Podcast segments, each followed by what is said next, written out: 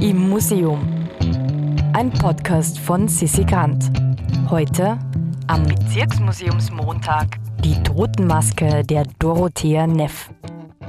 Hallo und herzlich willkommen zu Staffel 2 von Im Museum, dem Podcast, der dich jeden Tag von Montag bis Freitag in eines der vielen Museen mitnimmt und dir dort genau ein Objekt zeigt. Für Staffel 2 waren und sind wir in den Wiener Bezirksmuseen unterwegs und das sind ganz besondere Orte. Die Bezirksmuseen werden ehrenamtlich von engagierten Menschen geleitet und sammeln dort Schätze des Alltags und die Geschichten des Bezirks. Heute, am ersten Bezirksmuseumsmontag, sind wir im vierten Bezirk auf der Wieden zu Besuch und haben dort den Museumsleiter Philipp Maurer getroffen. Hallo, ich bin der Philipp Maurer.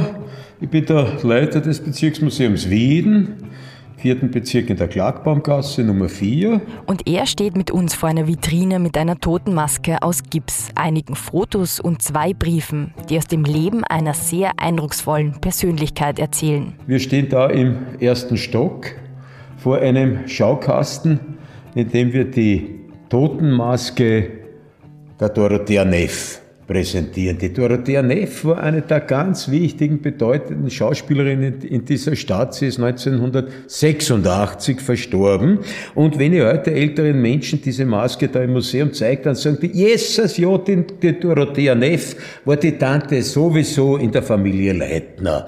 Das wissen viele. Das war eine dieser Fernseh, heute glaube ich, würde man das als Soap Opera oder so bezeichnen, dieser Fortsetzungsgeschichten, die im Fernsehen damals gelaufen sind in den 70er Jahren. Ich habe es nie gesehen, weil ich durfte, wollte, durfte und wollte damals gar nicht Fernsehen. Darum habe ich die Dorothea Neff damals als Fernsehstar verpasst. Aber später habe ich sie dann erfahren als eine der, oder als die erste Mutter Courage in Wien. Sie war die erste, die die Brechtsche Mutter Courage gespielt hat, und zwar äh, hier auf der Wien im Scala Theater. Das war ein ganz, ganz wichtiges Theater äh, in der kommunistischen Besatzungs, in der sowjetischen Besatzungszone. Die Theaterleiter waren Kommunisten oder die sich irgendwie zu einem linken, einer linken Ideologie und linken Kulturpolitik bekannt haben.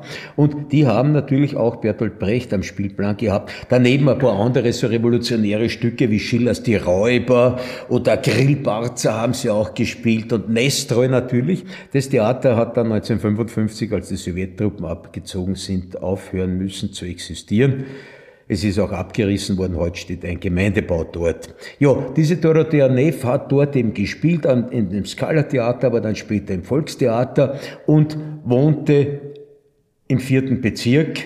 Und als sie alt geworden ist, ist sie erblindet. Und von ihr ist der Sager überliefert, weißt, ich bin zwar blind, dafür wohne ich in der Taubstummengassen. Also sie war offenbar eine Person mit durchaus einem wienerisch-zynischen Humor, aber sie war keine Wienerin. Sie stammte aus Deutschland, aus München und ist bereits 1933, kurz nach der äh, nationalsozialistischen Machtergreifung in München aus dem Staatstheater, Bayerischen Staatstheater aussortiert worden wegen politischer Unzuverlässigkeit. Spricht natürlich sehr für diese Frau und sie war dann in diversen deutschen Provinzbühnen unterwegs und hat dort eine Designerin kennengelernt, eine Frau Wolf, eine Jüdin. Und die zwei Frauen sind dann gemeinsam nach Wien und die Dorothea Neff hat die jüdische Designerin, die Frau Wolf, hier in Wien in ihrer gemeinsamen Wohnung in der Annergasse versteckt, bis 1945, in den April 1945, bis die Sowjetarmee äh, in Wien einmarschiert ist. Dann haben sie die zwei Frauen wieder aus der Wohnung rausgetraut.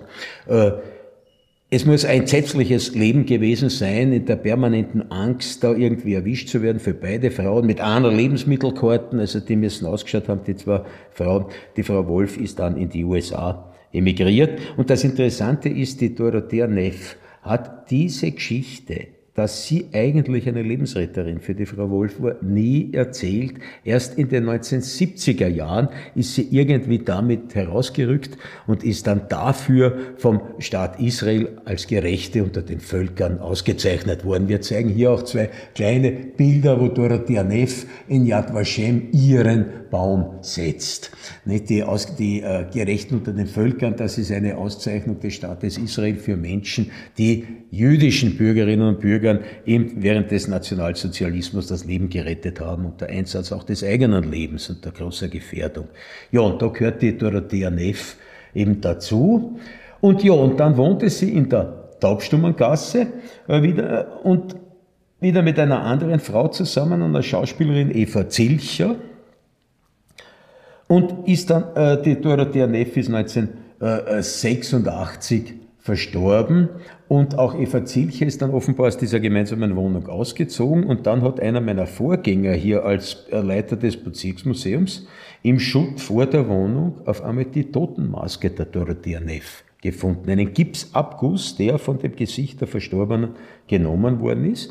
Und der lag so in dem Gerümpel, in dem Müll, das man so bei einer Wohnungsräumung wegschmeißt. Und er hat das mitgenommen hierher ins Museum.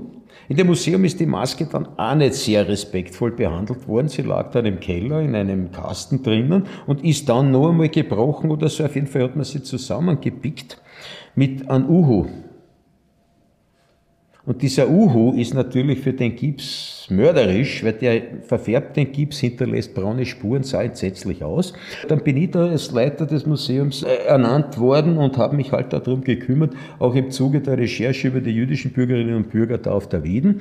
Und sagte mir eine Kollegin, du, wir haben da eine Totenmaske der Dorothea Neff im Keller. Und ich bin daraufhin in den Keller hinunter, dort hat er diverse Bretteln und Staub und Dreck und so auf die Seite geräumt und fand dann dahinter in dem Kasten tatsächlich wirklich diese Totenmaske, die wie gesagt, gebrochen war, zusammengeklebt, entsetzlich ausgeschaut hat.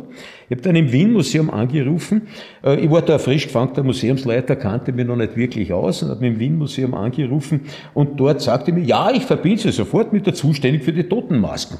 Und wenn man gedacht, hoppala, na, das ist ein interessantes Museum. Ja, ich habe ja immer großen Respekt vor dem Wien-Museum gehabt, aber da, da gibt es sogar jemanden zuständigen, Kuratorin für Totenmasken.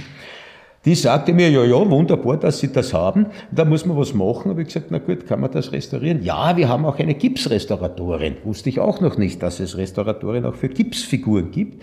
Ich habe die Frau angerufen, die kam her, hat die Hände über den Kopf zusammengeschlagen, habe gesagt, du jedes wird teuer. Habe ich gesagt, na ja, das ist eine Frage, ich habe eher ein kleines Budget im Bezirksmuseum, was wird das kosten? Ja, bei 1000 Euro. Habe ich gesagt, na, das wird sofort gemacht. Sie richten das bitte her. Und die Frau hat das wunderbar gemacht, eine Restauratorin, die am Spittelberg residiert zitiert sie. Und jetzt haben wir da also diese Totenmaske der Dorothea Neff, die sich unter anderem auch dadurch auszeichnet, einen offenbar Metallabguss dieser Totenmaske gibt es auch auf ihrem Ehrengrab der Stadt Wien. Da haben wir auch ein Bild von dem Ehrengrab der Stadt Wien hier. Und als Dorothea Neff 1986 verstorben ist, hat die Eva Zilch, ihre Lebensgefährtin, dann das Testament aufgemacht und da stand der Passus drinnen, sollte die Stadt Wien äh, beschließen, mir ein Ehrengrab zu geben, dann würde ich doch darum bitten, dass meine Lebensgefährtin, die Eva Zilcher, wenn sie stirbt, auch da in diesem Grab bestattet werden kann. Na, die Frau Zilcher denkt sich, was tun wir? Offenbar, na, da mache ich eines, ich schreibe den Bürgermeister Zilk und schreibt ihm einen Brief. Wir haben da die Handschrift, eine Fotokopie dieser Handschrift da. Sehr geehrter Herr Bürgermeister und der laut Testament und so weiter. Und ich würde ersuchen, ob man das machen kann. Bürgermeister erzielt ein paar Tage später. Äh, wirklich, also sofort und nur ein paar Tage später schreibt er, sehr geehrte liebe Frau Zilcher, herzlichen Dank für den Brief und ich hoffe, dass der Fall möglichst spät erst eintreten wird, aber selbstverständlich liegen Sie mit der Frau äh, Dorothea Neff im selben Grab und ich habe meine zuständigen Stadträte bereits diesbezüglich angewiesen.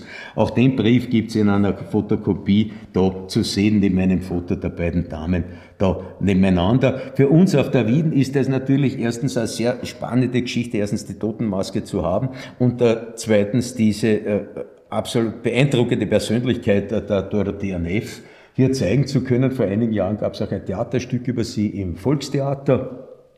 Also eine durchaus geachtete und geehrte Schauspielerin, die auch nach ihrem Tode, also einzelnen Schauspielerinnen Pflicht, die Nachwelt, doch den einen anderen Kranz. Aber vor allem für uns auf der Wieden ist auch ganz wichtig, dass sie eine der Gerechten unter den Völkern ist. Da haben wir nämlich insgesamt vier auf der Wieden und das sind unter den 103 Österreicherinnen und Österreichern, die in Yad Vashem geehrt werden, ist das ein ganz schön hoher Prozentsatz.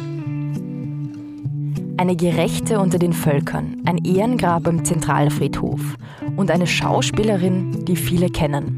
Das ist das beeindruckende Leben von Dorothea Neff. Wer mehr Informationen zu Kunst und Kultur erhalten möchte, kann sich auf www.immuseum.at für unseren Newsletter anmelden.